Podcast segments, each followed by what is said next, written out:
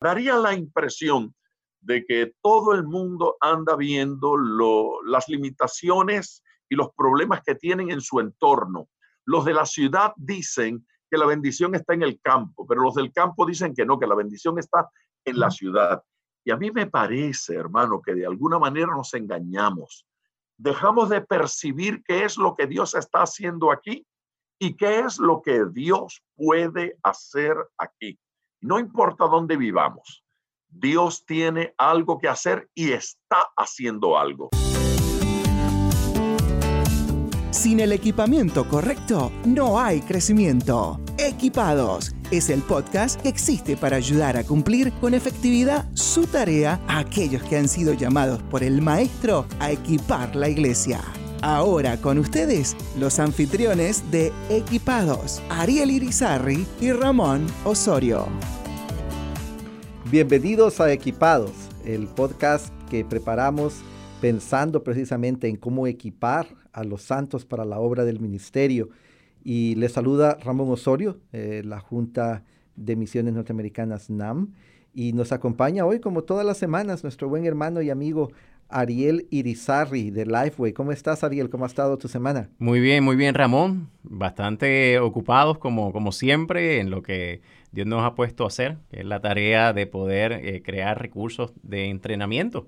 Y con todo eso de la plataforma de Lifeway Equipa, pero también de eventos y entre eso de muchas cosas que hacemos con, personalidades y de ministros como el doctor Luis Ángel Díaz Pavón, quien va a ser nuestro invitado eh, especial de, de hoy. Así que sí, eh, contentos, ocupados, pero bien, bien eh, admirados de lo que Dios está haciendo a través de, los recursos y contenido que estamos proveyendo. Estoy seguro que el nombre resuena ya en aquellos que nos acompañan hoy. Eh, y lo cierto es que resuena porque Él es el que ha escrito las notas y la información que encontramos en la Biblia del pescador. Esa Biblia que es una tremenda herramienta para el evangelismo. Así es. Y no solamente para el evangelismo, hemos, eh, eh el discipulado, eh, para consejería. Y eh, una de las cosas que continuamente escucho que le ha abierto o le ha dado la oportunidad a las personas que, al cristiano común, de poder tener en su mente eh, respuestas a cosas como lo que son las religiones falsas, que muchas veces conocemos, sí, eh, los mormones, sí, eh, los budistas y un sinnúmero de religiones, el espiritismo, pero lo conocemos solamente de nombre, pero no tenemos ningún contenido, ninguna información de contender contra esa religión falsa. Y esta herramienta ha sido de gran ayuda hoy día a la iglesia. Pues sí, es que la realidad es que si queremos alcanzar a la gente que está allá afuera en el mundo que nos rodea, eh, no se puede hacer sin, esas, eh, eh, sin ese aspecto de la apologética. Mientras que la apologética en sí no va a llevar absolutamente a nadie a conocer a Cristo, la, la apologética es la herramienta más importante para lo que podemos llamar como pre-evangelismo. Es lo que nos facilita, la que nos abre las puertas para el evangelismo. Y me encanta este recurso precisamente por eso, porque presenta tanta información eh, veraz, relevante, bíblica, para que, como tú dices, cualquier creyente común y corriente puede eh, usarlo para poder compartir ahí con su compañero, compañera, con su familia, con cualquier otra persona que no conoce a Cristo y para afianzarse a sí mismo en la fe también. Definitivo. Y, Ramón, tú has sido pastor y tal vez tú nos puedes comentar la importancia que tiene eh, la estrategia evangelística de un pastor o de un plantador de iglesia en, su llamado, en su ministerio. Pues que lo cierto es que eh, dos cosas de que siempre noto. Me preocupa cuando un plantador quiere plantar iglesias sin evangelismo. Hay muchas iglesias que se pueden iniciar, ya sea sacando miembros de otras iglesias o... Esa le ha funcionado a mucha gente. Le ha funcionado a mucha gente, pero no, no es una estrategia que expande el reino de Dios. Hay otra gente que simplemente se conforma con ese grupo de personas que siempre anda cambiando iglesias, que hoy llega a tu iglesia y habla mal del pastor anterior, pero al final de cuentas, dentro de seis meses se va a ir a otro lado y va a estar hablando mal de ti. Entonces, eso. Y número dos, eh, para plantar iglesias es fundamental de que se haga evangelísticamente porque la plantación de iglesias es para expandir el reino de los cielos. Así es. Y me gusta algo más y es que no podemos separar el evangelismo del discipulado. Hay muchas personas hoy en día que piensan que son dos cosas totalmente diferentes. Lo cierto es. que el evangelismo es el primer paso en el discipulado. O sea, Jesús nos manda a ser discípulos de todas las naciones, bautizándolos. Bueno, ¿a quién bautizas? Bautizas a los nuevos creyentes. Entonces, eh, es, es, es fundamental que entendamos que el evangelismo es parte de ese proceso de discipulado. Y a veces me preguntan, ¿cuándo se gradúa un discípulo? Bueno, eh, nunca se gradúa un discípulo, siempre somos aprendices de Jesús. Así es. Pero humanamente hablando, para mí, la primera muestra de que un discípulo ya está haciendo lo que debe de ser y de hacer, es cuando se reproduce, es cuando él mismo hace otros discípulos, cuando evangeliza, cuando otra gente viene a Cristo.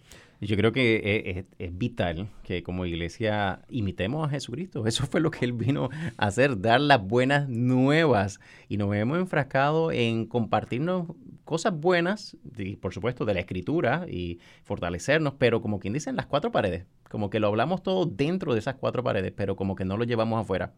Así es que el problema mayor es que estamos más apasionados con la política o los deportes que con el Evangelio. Así, de eso hablamos, de eso sabemos hablar. Pero, ¿qué, qué te parece si mejor dejamos que el doctor Díaz Pavón nos, eh, nos eh, acompaña, que quien nos acompaña hoy y que nos ayude a, profundizar en estos temas. Seguro que sí. Bueno, hoy tenemos al doctor Díaz Pavón, eh, editor general de la Biblia del Pescador, eh, un siervo del Señor, que he tenido la oportunidad de viajar continuamente con él a distintos lugares, eh, es un amigo y realmente alguien que admiro mucho por su gran dedicación y su gran eh, sacrificio y, bueno, lo que nos ha contribuido que es esta hermosa herramienta de evangelismo, discipulado, consejería.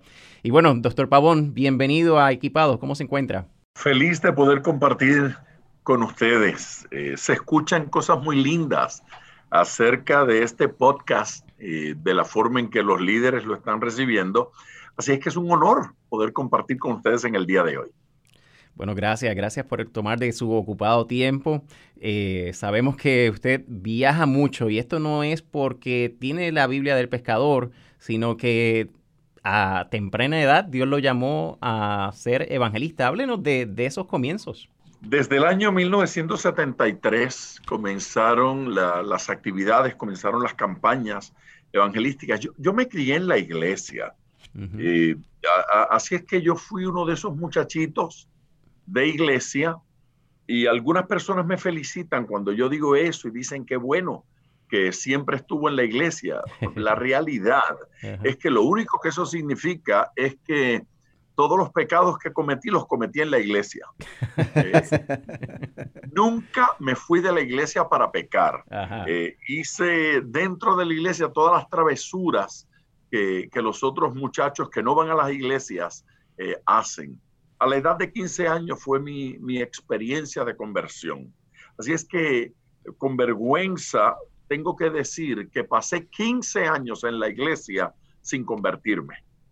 Pasé 15 años en la iglesia sin nacer de nuevo, eh, realizando todas las tareas que un muchacho cristiano realiza desde niño. Estuve eh, en los trabajos de la iglesia a la edad de 15 años leyendo una Biblia que les robé a una viejita de la iglesia. Eso es otra cosa vergonzosa. Una, una Biblia hermosa que una anciana tenía y yo se la robé. Eh, pero esa Biblia me inspiró a leer y la leí, la leí de continuo hasta que una tarde caí de rodillas junto a mi cama en, en la habitación, llorando y pidiéndole a Jesús que trajera perdón a mi vida y que trajera salvación. Aquella tarde me sentí salvo. Aquella misma mm. tarde supe que había nacido de nuevo y que Jesús estaba en mí y que mis pecados habían sido perdonados. Así es que a partir de ese momento yo sabía cuál era mi función en la vida, contarle a otros como yo lo que Jesús había hecho y conducirlos a los pies de Cristo. Un par de años más tarde ya comenzaron las campañas y las invitaciones a ir a, distintos lugares y otros dos años después comenzaron los viajes internacionales. Eh, y desde entonces eso no ha parado. Qué bueno, mi hermano. Y usted vive en Florida, nos contaba. Así es, yo vivo en la Florida, al sur de la Florida, particularmente en una preciosa ciudad que se llama Miami, donde tiene su casa. y cuénteme, mi hermano, eh, estando ahí, ¿cuál es, el, cuál es el, el, ambiente espiritual de la Florida o del, de Miami específicamente en este momento? Bueno, siendo absolutamente eh, franco y transparente, y eso me, me caracteriza, aunque yo vivo en Miami, donde menos tiempo estoy tal vez es en Miami. Eh, ya mi esposa anda que dice, él no vive aquí, él se hospeda en casa cuando va de paso. Ah, hombre. Pues, pero, pues, pero en, en, Miami están ocurriendo eh, algunas cosas muy interesantes. Por ejemplo, en, en esta ciudad hay, eh, en primer lugar, una asociación de pastores enorme. Mm. Una asociación de pastores como en pocos lugares he visto reúnen eh, mensualmente 200, 300 pastores. Wow. Eh, y eso es, eso es constante. No he visto eso en muchas ciudades. Eh, y, y, esa asociación de pastores está compuesta por pastores de todas las denominaciones. Uh -huh. Allí uno encuentra bautistas, presbiterianos, pentecostales, asambleas de Dios, de, de, de todas. Y realizan actividades muy lindas, realizan actividades muy hermosas, me invitan a menudo Así es que ocasionalmente paro para, para ministrar.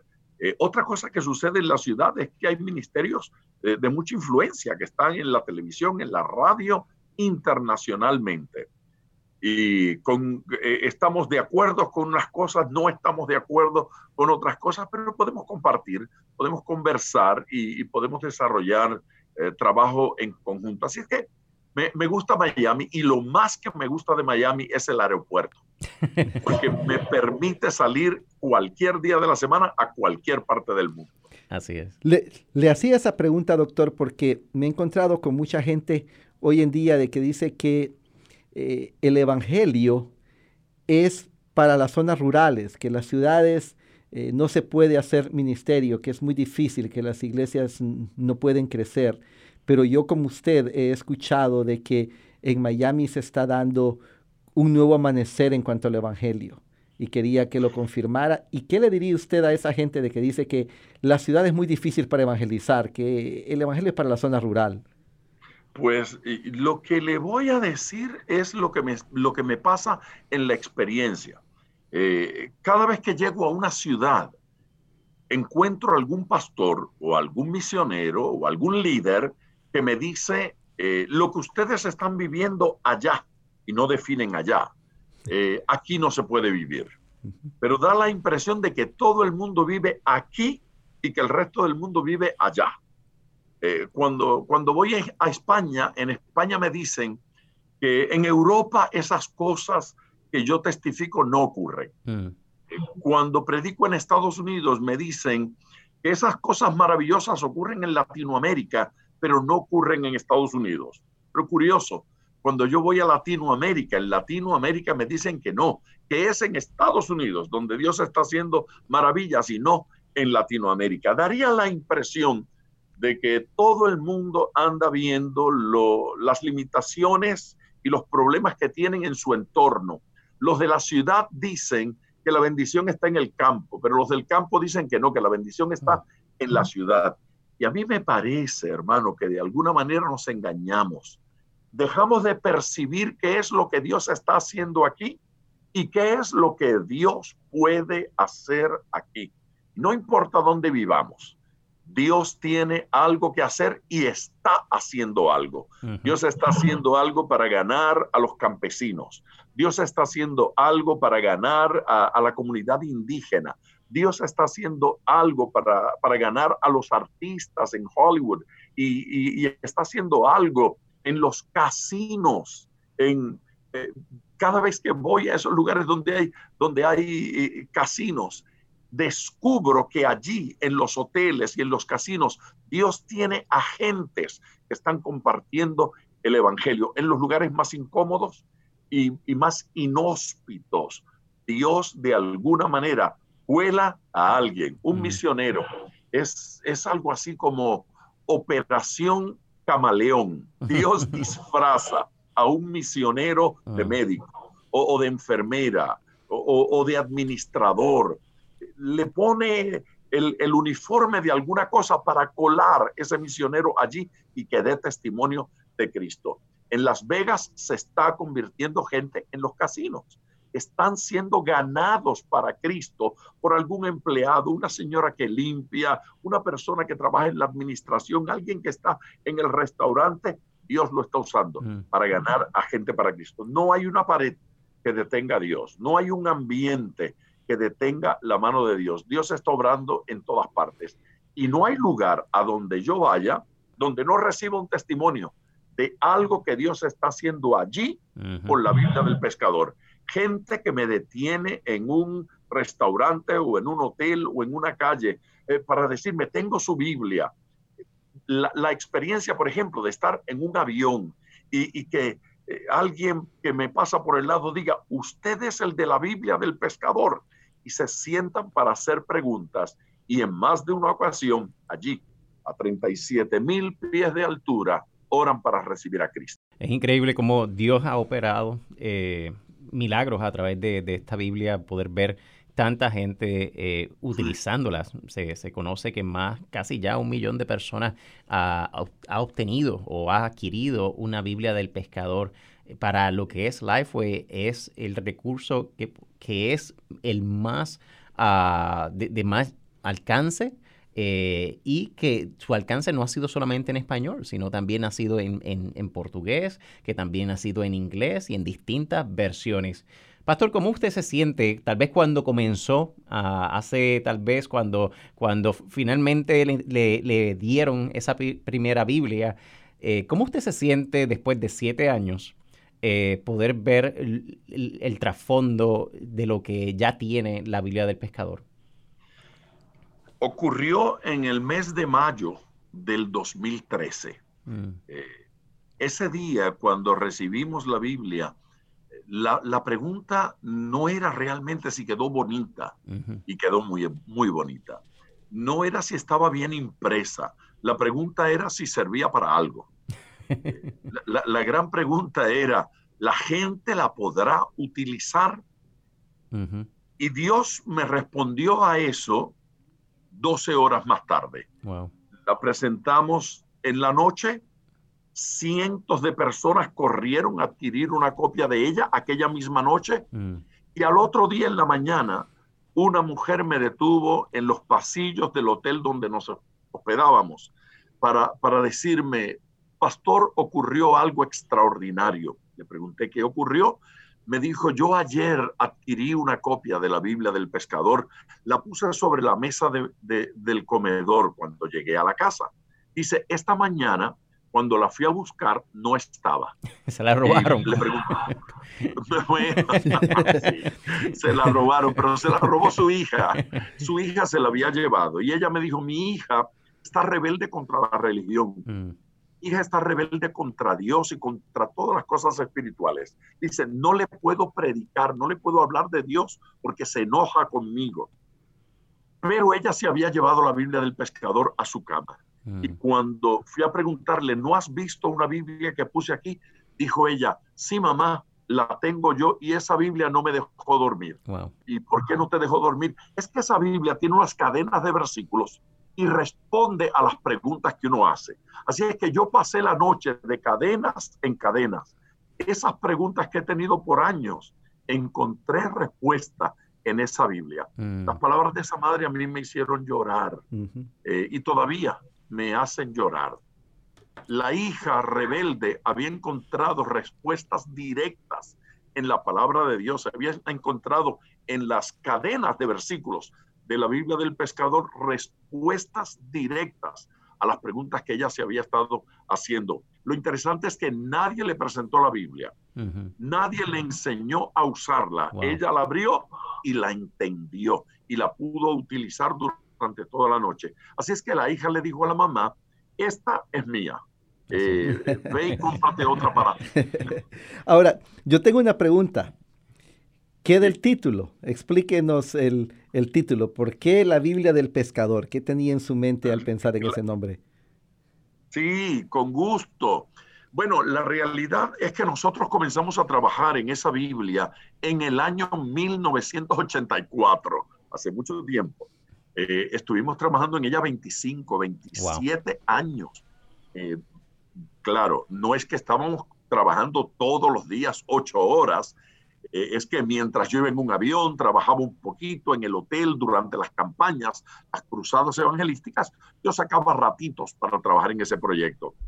el, el tema es el siguiente. En el proceso de desarrollarla, esa Biblia tuvo varios títulos y mm. tuvo varios nombres. Y ya para los, los últimos tiempos, cuando estábamos terminando el proyecto, teníamos una lista de, de posibles nombres para la Biblia. Se llamó la, la Biblia del Evangelista en algún momento.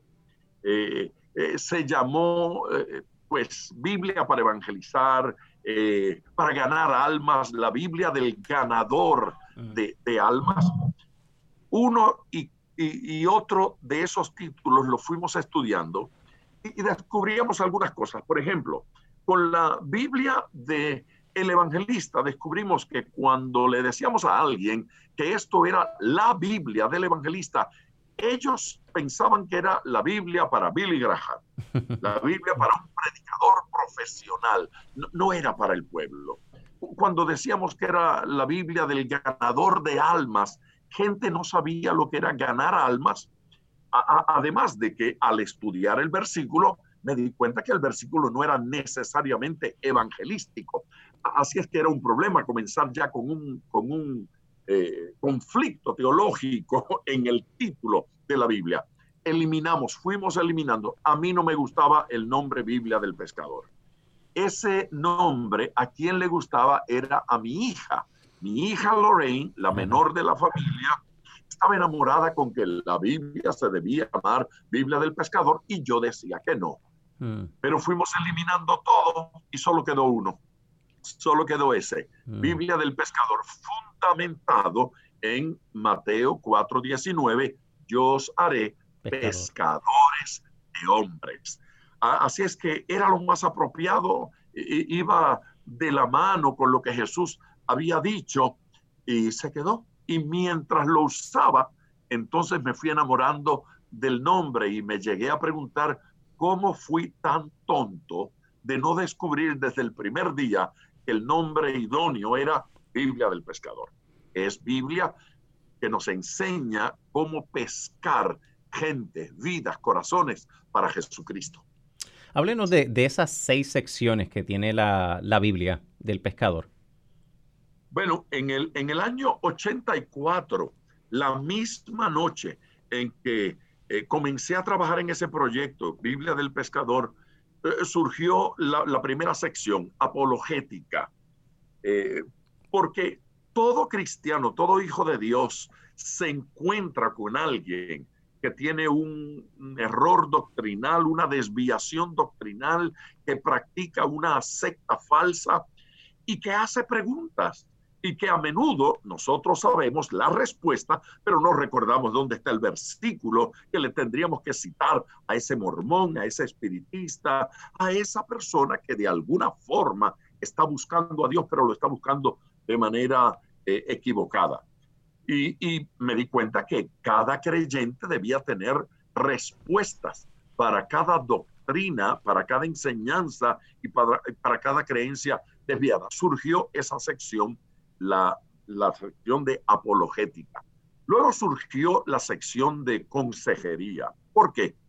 Porque la consejería es un recurso evangelístico extraordinario. No solamente la apologética es un recurso extraordinario cuando respondemos a, a las doctrinas falsas, pero la consejería también porque cuando la gente tiene problemas, se sensibilizan a la voz de Dios, cuando tienen dificultades, se acercan al creyente para preguntarle qué hacer. Es buena oportunidad para conducir a los pies de Cristo al que está deprimido, a la joven que se practicó un aborto, eh, a, la persona que se acaba de divorciar, a la persona que se siente mal, que se siente incómodo. Luego de la sección de consejería nacieron otras secciones. Por ejemplo, la de discipulado, que la llamamos doctrina cristiana. Y alguien puede decir, ¿por qué doctrina cristiana en una Biblia evangelística? Pues porque el evangelismo es doctrinal. Cuando hablamos de salvación, estamos hablando de doctrina. Cuando hablamos de conversión, estamos hablando de doctrina. Cuando hablamos de nuevo nacimiento, estamos hablando de doctrina. Y a mí se acerca mucha gente para preguntarme cosas doctrinales. ¿Qué es el cielo? ¿Existe Dios? ¿Por qué Trinidad? ¿Por qué dicen ustedes que Jesucristo es Dios? El Espíritu Santo es Dios. ¿Qué cosa es el Espíritu Santo? Así es que quien evangeliza necesita una base doctrinal para responder. De esa manera fueron surgiendo secciones en la Biblia del pescador. Iglesia, que no es otra cosa que ministerio y devoción. Sin devoción con Dios, sin relación íntima con Dios, no somos efectivos, no somos eficaces a la hora de pescar, a la hora de testificar, a la hora de ganar vidas para Cristo. Así es que la Biblia del pescador eh, tiene seis secciones, todas ellas útiles a la hora de ganar almas. Qué hermoso es esto, hermano. Usted mencionaba precisamente cuando hablaba de, de un misionero, que Dios tiene misioneros en los diferentes lugares, pero luego mencionó doctores, empleados de hoteles, gente de que trabaja en, el, en los comedores, en los restaurantes. Eh, yo creo que usted y yo, eh, y estoy seguro que nuestro hermano Ariel también, estamos de acuerdo entonces con que todo creyente es un misionero y que la Biblia del pescador le facilita a ese creyente eh, su labor misionera en el contexto en el cual Dios lo tiene. ¿Estoy en lo correcto con eso? ¿Qué cree usted? Bueno, lo que decía hace un rato eh, fue que eh, lo hemos llamado, escribí un artículo hace unos años que lo llamé Operación Camaleón. Y, camaleón porque, porque Dios nos disfraza como el camaleón que cuando entra entre las hojas verdes se torna verde, pero cuando va sobre el madero eh, marrón, entonces luce marrón eh, y se acomoda a, ciertas circunstancias para poderse identificar con su entorno. De alguna forma, Dios utiliza ese recurso con cada creyente, a, a un misionero lo viste de maestro y lo envía al colegio a dar clases. Pero el creyente que va allí a dar clases debe descubrir que tiene una función, tiene una tarea, es representar a Cristo en ese colegio. A, otro, a otro de sus misioneros, eh, Dios lo viste de plomero y, y, lo envía a hacer plomería y, y entre un tubo y otro tubo, ese plomero da testimonio de, de, Jesucristo. A veces gente me dice, pero ¿cómo un carpintero, un plomero da testimonio de Jesucristo? Bueno, cuando un carpintero se da un martillazo en una uña y en lugar de echar una maldición, dice gloria a Dios. O, o, dice aleluya, se agarra el dedo y le duele igual y tal vez se le sale una lágrima, pero en lugar de maldecir, bendice. Eh, en, cada lugar, Dios utiliza a sus hijos para que allí sean luz, para que allí sean sal. La Biblia del pescador se convierte en un recurso en las manos de esa persona para poder dar respuesta a, preguntas específicas que la gente hace. La Biblia del pescador convierte al creyente en un evangelista pero de evangelismo orgánico. Y lo llamo orgánico porque sin tener que intentar evangelizar, cuando tengo la Biblia del pescador en las manos, cualquier persona que hace un comentario, no importa de qué naturaleza sea, yo puedo abrir la Biblia y responderle con la Biblia en la mano. Yo creo que lo que ha causado también el impacto de esta Biblia es que se aplica también para que sea una estrategia para la iglesia. Porque si la iglesia, si los líderes, si los miembros están equipados en cómo utilizarla, entonces su su uso no solamente va a ser para, para ellos enriquecerse, sino que van a ellos a poder eh, compartir con otros lo que les está enseñando la misma Biblia con las grandes ayudas que tiene la Biblia del Pescador, que es como el pastor Pavón lo ha dicho anteriormente, que es como un mapa que te va dirigiendo a las distintas circunstancias que la gente que está alrededor de uno experimenta. Háblanos, eh, doctor Pavón, cómo la Biblia del Pescador puede ser una estrategia evangelística para la iglesia. Cuando nosotros estábamos trabajando, Ariel eh, y, hermano Osorio, en, este proyecto, eh, todo el tiempo del trabajo nosotros estuvimos pensando en el creyente de a pie. no fue un proyecto que se desarrolló para los pastores ni para los evangelistas, sino para el creyente común y corriente, eh, que, la utilizara, que, que, le fuera práctica en sus manos, que no fuera simplemente la Biblia una cuchara para comer, sino una espada eh, para ir a la batalla y, y poder agredir esas fortalezas del enemigo que impiden a menudo que tengamos acceso al corazón de una persona y bendecirlos con la palabra de Dios.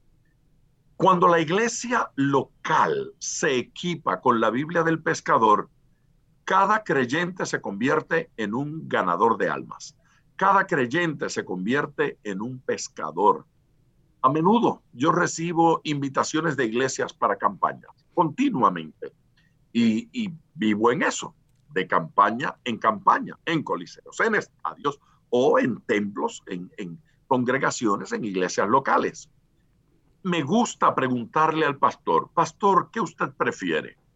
¿Que yo vaya y predique y me gane a 40 almas, a 100, a 200 personas?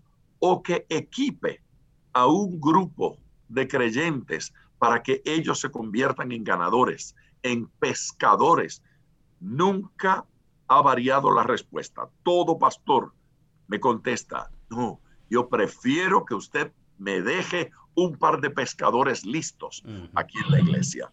Así es que en estos últimos seis años y tanto que han pasado desde que se publicó la Biblia del Pescador, durante este tiempo he dedicado gran esfuerzo a preparar gente, a enseñarlos a usarla y a enseñarlos a compartir. Y han surgido cosas interesantísimas. Por ejemplo, en las cárceles, grupos de estudio bíblico con la Biblia del pescador que de forma espontánea traen un tema y cada quien va leyendo un versículo y el comentario de la Biblia del pescador en círculos hasta que van descubriendo lo que dice Dios acerca de eso. Iglesias locales que han desarrollado la dinámica, por ejemplo, de compartir la Biblia con inconversos. Mira lo que nos ha estado sucediendo en algunas iglesias.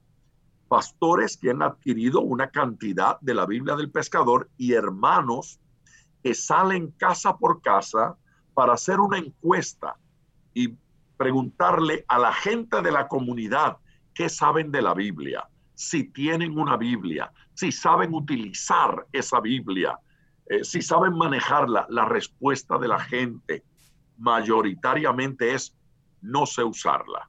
Tengo una, no sé usarla. Tuve una, nunca la usé. Yo no leo mucha la Biblia. Cuando la leo, no la entiendo. Entonces el creyente le dice, si usted me concede un rato, yo podría venir y enseñarle a usarla y llegan con la Biblia del pescador y le enseña, ¿sabe qué? En menos de 45 minutos se le enseña a un inconverso cómo consultar a Dios a través de la Biblia. Y es curioso, ese término le ha encantado a los no creyentes. En lugar de decirle, lea la Biblia o haga sus devociones con la Biblia, le decimos, ¿sabe que usted puede consultar a Dios? En cada paso en su vida. Usted puede consultar a Dios cuando tiene problemas con los hijos. Usted puede consultar a Dios cuando tiene problemas familiares, personales, eh, matrimoniales o en su empleo, en su trabajo. ¿Cómo es eso de que puedo consultar a Dios? Que usted puede preguntarle a Dios y Dios le contesta a través de la Biblia. ¿Cómo así? Entonces le presentamos la Biblia del pescador y le decimos, la Biblia es un libro de consulta. Me responden, yo nunca había oído que la Biblia es un libro de consulta. Sí, es un libro de consulta. Dios nos lo dio para que le podamos hacer preguntas. ¿Y cómo es eso? Lo llevamos entonces al índice temático de la Biblia del pescador y le enseñamos cómo preguntar y cómo encontrar respuesta. Tengo iglesias que me han testificado, hemos duplicado hmm. la membresía en unos meses. Wow. Gente que me dice, nunca yo me había ganado a nadie para Cristo. Utilizando la Biblia del pescador, he ganado para Cristo a las primeras personas en mi vida. Una ancianita me testificaba cómo ella había ganado a su hermano, que era un par de años mayor que ella, y ella ya tenía más de 85 años. Se ganó a su hermano para Cristo, el cual murió unos meses más tarde. Maravilloso. Maravilloso, maravilloso. Yo creo que, que en, en nuestro, nuestra ventaja como, como, como creyentes, dado a que es muy natural que nos acoja el temor cuando nos enfrentamos a hablarle a algún extraño, yo creo que esta, esta Biblia viene a ser una gran herramienta porque cuando uno expone lo que dice la Biblia, en vez de nuestro propio criterio, nuestras propias eh, tal vez ideas de lo que, de lo que entendemos, lleva, a que el evangelismo sea más apropiado, sea más fácil compartirlo y honestamente nos aseguramos que es la Biblia misma que está informándole a la persona la verdad. Como dice la escritura, que eh, la, libertad, la, verdad hace libre a las personas, así que nos aseguramos que la gente conoce esa verdad. Me, impresiona historias como esto, Ramón, como el pastor me, me, hablaba anteriormente también de, hay una, una comunidad en Juárez, que eh, una comunidad de pastores que se unieron y ellos entonces compraron cantidades de Biblia del pescador, pero basado en una estrategia de poder ir casa a casa y llevar a la que la gente pudiese, eh, después de unas tres preguntas que el pastor tal vez nos puede compartir, pero después de esas tres preguntas, la gente eh, afirmaba que deseaba que alguien llegara a la casa a enseñarles a leer la Biblia. Y eso llevó a que hubiese una, una gran cantidad de personas convertidas y deseosas de seguir conociendo a, Cristo. Pastor, ¿cuáles eran esas tres preguntas?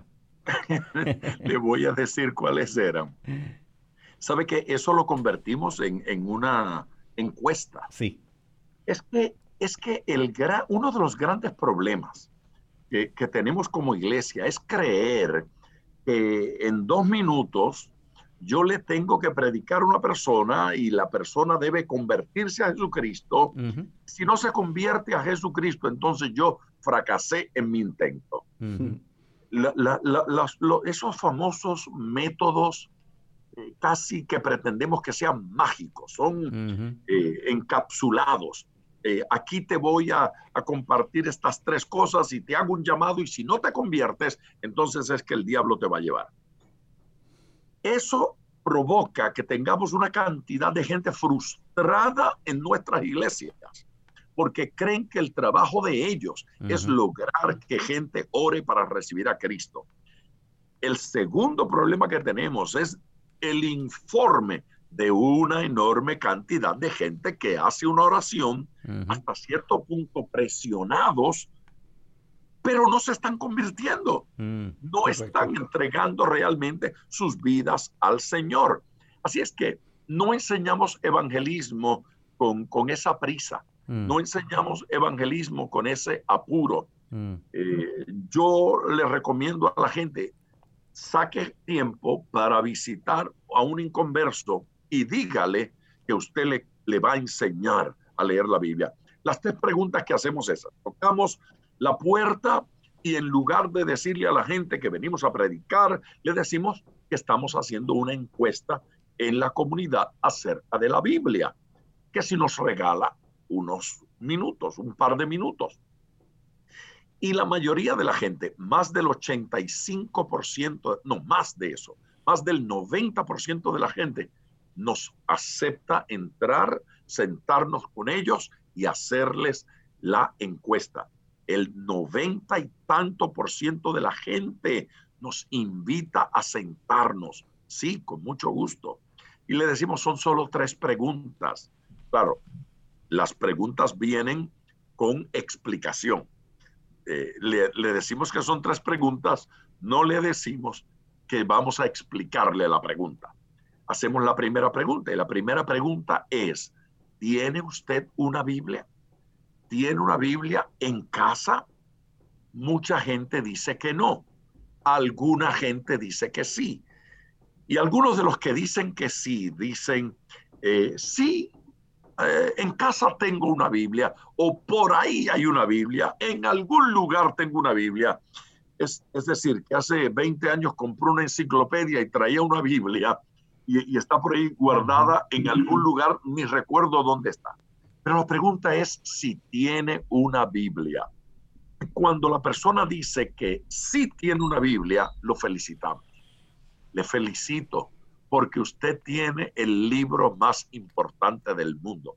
A mí me encanta mm. decirle al inconverso, usted tiene una Biblia, qué bendición. Ese es el libro más interesante que alguna vez yo leí. Ponen una cara de asombro porque la mayoría de ellos no cree que la Biblia es interesante. Y, y, yo le digo, es un libro de actualidad. Y ellos dicen, la Biblia de actualidad, si es un libro viejo y arcaico. Viejo sí, arcaico no. Mm. Está al día. Y, y, y me gusta decirle, la Biblia está más al día que el periódico que usted leyó esta mañana. Y ellos otra vez preguntan, pero ¿cómo? ¿Cómo usted dice algo como ese? Bueno, porque el periódico solo habla de noticias de ayer, pero la Biblia habla de las de ayer, de las de hoy y de las de mañana. La Biblia es un libro, está al día. Y, y les hablo de la Biblia hasta que están salivando, a, a, hasta que en Puerto Rico dicen, hasta que la boca se le hace agua, mm. a, hasta que ellos mismos quieren oír más. Y es que cuando ya los tengo así, le hago la segunda pregunta. Y la segunda pregunta es, ¿esa Biblia que usted tiene, la ha leído? ¿Alguna vez la leyó? La mayoría de la gente dice que no. Y a mí entonces me gusta decirle, pues si no la ha leído, usted se ha perdido un banquete extraordinario. Lo que la Biblia puede aportar a su vida es maravilloso. Y hablo de eso y abundo en esa segunda pregunta. Me gusta decirle a la gente, la Biblia como amuleto no sirve. Así es. Es un mal amuleto. No la utilice como amuleto. Y le explico eso. Y luego voy a la tercera pregunta. Y la tercera pregunta es, ¿y cuando la leyó, la entendió? Y responden que no. Responden que no la entienden. Y yo les digo que no la entienden porque tal vez nadie les enseñó a leerla. Correcto. Le digo, no, no se culpe usted por no entenderla. Tal vez es que nadie le enseñó a estudiar la Biblia. Y ellos dicen, pero ¿quién podría enseñarme? Y cuando hacen una pregunta como esa, entonces yo le hago la oferta. Y la oferta mía tiene dos aspectos. Primer aspecto, yo estoy dispuesto a venir la próxima semana si usted me regala 45 minutos, yo le enseño a estudiar la Biblia. Dicen, en 45 minutos, si no necesito nada más, 45 minutos es suficiente. Cuando dicen sí, entonces le digo, bueno, ya que usted me va a recibir para que le enseñe a leer la Biblia, yo le voy a regalar esta. Mm. Y le enseño la Biblia del pescador. Y le digo, yo le quiero regalar una copia de esta Biblia. La semana próxima, cuando venga, la vamos a aprender a leer. El resultado es un compromiso extraordinario en la gente y es curioso, hay personas que piden que sigamos yendo. Así es que de, esa forma desarrollamos una relación de amistad con una persona que en poco tiempo nos está preguntando, ¿Y, dónde está la iglesia de ustedes? ¿Y, ¿Y a qué horas son los cultos? No los tenemos que invitar. Ellos se invitan y deciden venir a, algún evento especial que preparamos para los que están aprendiendo a leer la Biblia. Entonces me gusta decirle, en nuestra iglesia tal día vamos a tener una conferencia para personas que están aprendiendo a leer la Biblia. Se está convirtiendo gente con la Biblia en la mano. Wow, increíble, increíble todo lo que está pasando. Yo creo que eh, el Señor ha puesto eh, este recurso para este siglo, para este tiempo.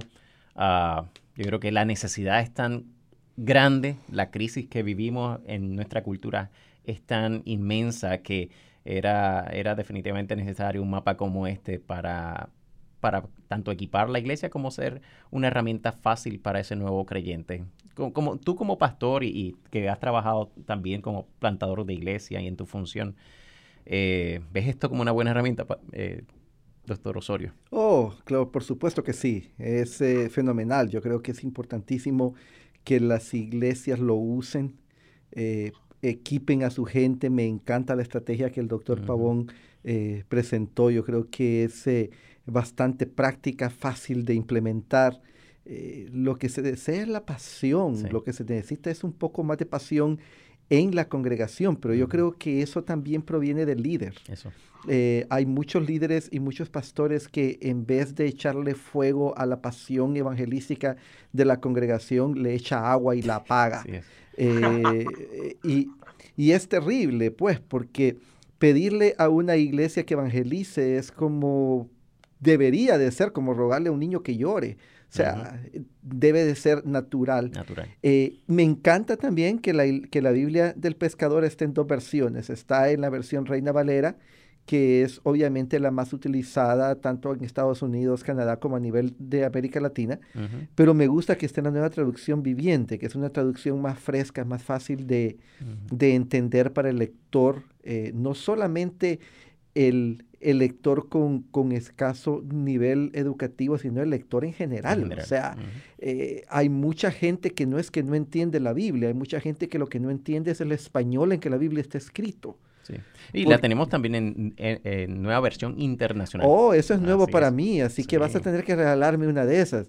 Ah, no, yo tengo una, perdón. ya, me hicieron llegar una, es cierto, se me había escapado. Me encanta de que esté eh, en esas versiones porque permite a las iglesias usar la que más les gusta. Yo entiendo eso, pero también es importante recordar que el objetivo es llegar a la gente que no conoce a Cristo en el lenguaje que la gente que no conoce a Cristo habla. Entonces, eh, muchas veces somos, somos bastante cerrados en, qué usar, pero no me quiero meter en problemas. Lo único que sí quiero decir es que estoy fascinado con que esté en esas tres versiones, en la, en la Reina Valera, en la internacional y en la nueva traducción viviente. Y yo creo que es tremendamente práctica. Si yo fuera un plantador, de nuevo, en, en este momento, yo la estaría usando, le estaría enseñando a mi gente cómo enseñarle a otra gente a usarla y, tendría el ejército del Señor, la gente que el Señor me dé, sean 40, 400 o 4 mil o 40 mil, lo que sea, eh, usándolo, porque ese es el secreto. Misioneros disfrazados, como decía el hermano, eh, entender que Dios nos ha puesto a, vivir en misión y que esta es una herramienta tremenda para hacerlo. Doctor Luis Ángel Díaz Pavón, ¿puede finalizar con un reto a los pastores en esta tarea evangelística? Pues yo creo que no hay un, reto más directo que el llamado que el Señor nos hizo. El Señor nos, nos encargó las naciones mm.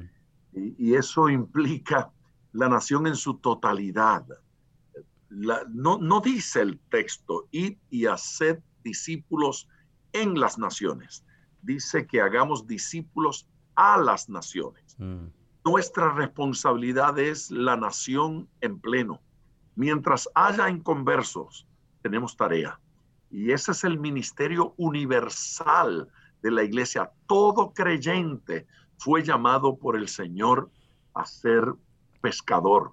No todo creyente fue llamado a ser un predicador profesional o un pastor o un maestro o, o, un teólogo. No todo creyente fue llamado a ser cantante pero todo creyente fue llamado a ser pescador de hombres.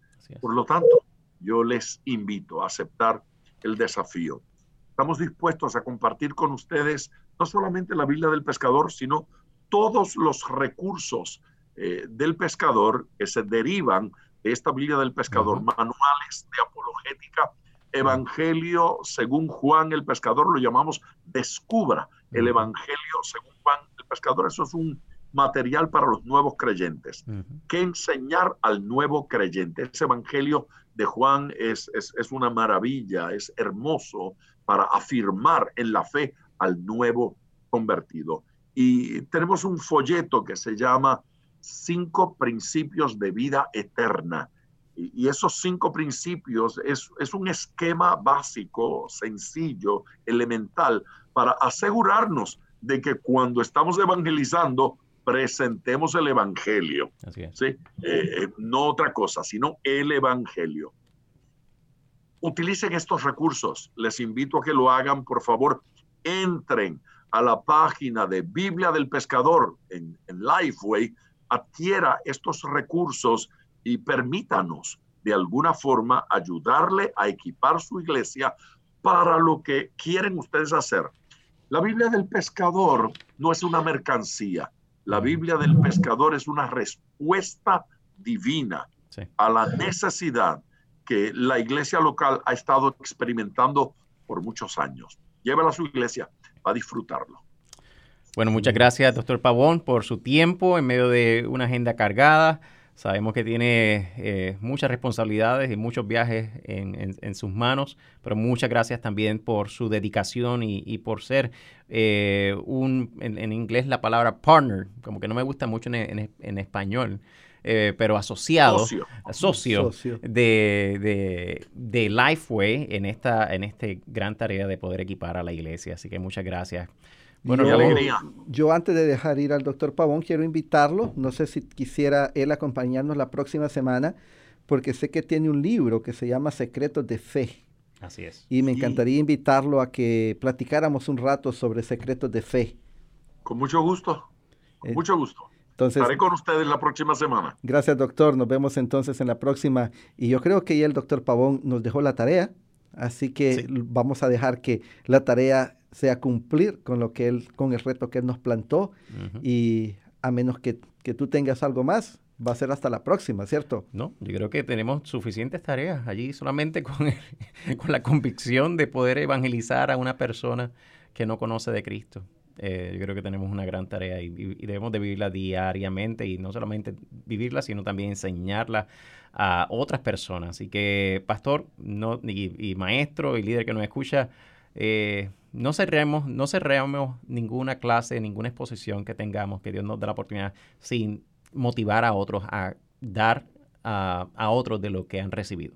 Sí, y también podemos pensar en ese programa de quién es tu uno, eh, que cada persona, cada creyente escoja una persona por la cual va a orar y con quien va a compartir el Evangelio. Eso, eso sería fascinante que lo podamos poner por obra.